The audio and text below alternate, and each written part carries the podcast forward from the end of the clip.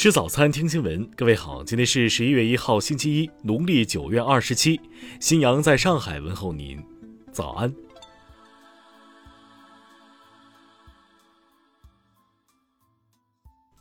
首先来关注头条消息：英国一知名珠宝公司遭到一黑客团体虚拟抢劫，大量数据和个人信息被泄露，包括美国前总统特朗普、球星大卫贝克汉姆等知名人士。一个总部位于俄罗斯的黑客团体宣布对此次攻击负责，并提出数百万赎金的要求。英媒表示，该黑客团体此前侵入全球四百多家组织机构的安全网络，其中包括苏格兰以及爱尔兰当地一些政府机构。据称，犯罪分子已向暗网泄露了约六点九万份机密隐私文件，而泄露的数据仅仅占其盗窃文件的百分之一，牵扯到公司约一点一万名客户。听新闻早餐知天下大事。昨天傍晚，为配合新冠疫情流调，上海迪士尼乐园和迪士尼小镇从即刻起停止游客进入，所有游客在离园时需要接受核酸检测。并要求二十四小时后再做检测，待两次核酸检测阴性后，做好后续十二天自主健康监测。日前，国家铁路局公开征求意见，铁路客票儿童票拟将由身高划分改为以年龄划分，六至十四岁的儿童可以购买优惠票。额济纳旗昨天再致信给滞留游客。即日起，对留在额济纳旗的游客实行所有食宿全部免费政策。十月三十号，黑龙江省哈尔滨市发现一例初筛阳性感染者，哈尔滨市立即启动全员核酸检测。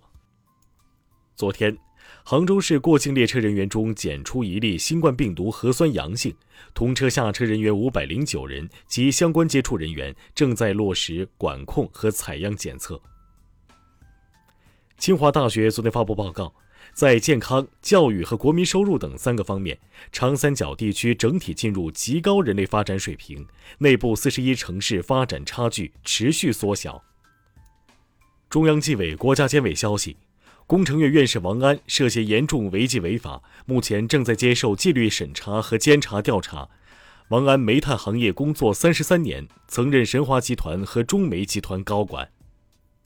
昨天。三峡水库水位蓄至一百七十五点零米，这是三峡水库连续十二年完成一百七十五米蓄水任务，为今冬明春有效发挥供水、发电、航运、生态等综合效益奠定了良好基础。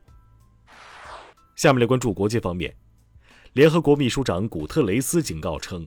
到二零五零年，海平面上升可能会使沿海城市超过八亿人直接面临风险。俄罗斯外交部表示，部分接种了俄产疫苗的外交官在一些国家遭遇歧视，未能获得进入公共场所的通行二维码。相关部门正根据具体情况进行审查。据韩媒报道，美国中央情报局长期在首尔设立办事处，秘密收集韩国情报，直至三名韩国员工不满被炒，将其告上法庭，这一隐蔽的机构才被曝光。根据美国国家档案馆提交的法庭文件，前总统特朗普希望扣留档案馆的七百七十页文件，以免提交给调查一月六日国会骚乱的国会众议院特别委员会。拜登对此表示，在这一问题上主张行使行政特权是不合适的。十月二十六号，伊朗加油系统因为遭到网络攻击而出现技术故障，多地无法正常加油。昨天，伊朗被动防御组织负责人表示，网络袭击是由美国和以色列发起的，有可能牵扯伊朗国内因素。美国疾病控制与预防中心发布新要求，未接种新冠疫苗的18岁以下年轻外国公民，在入境美国后无需进行七天自我隔离。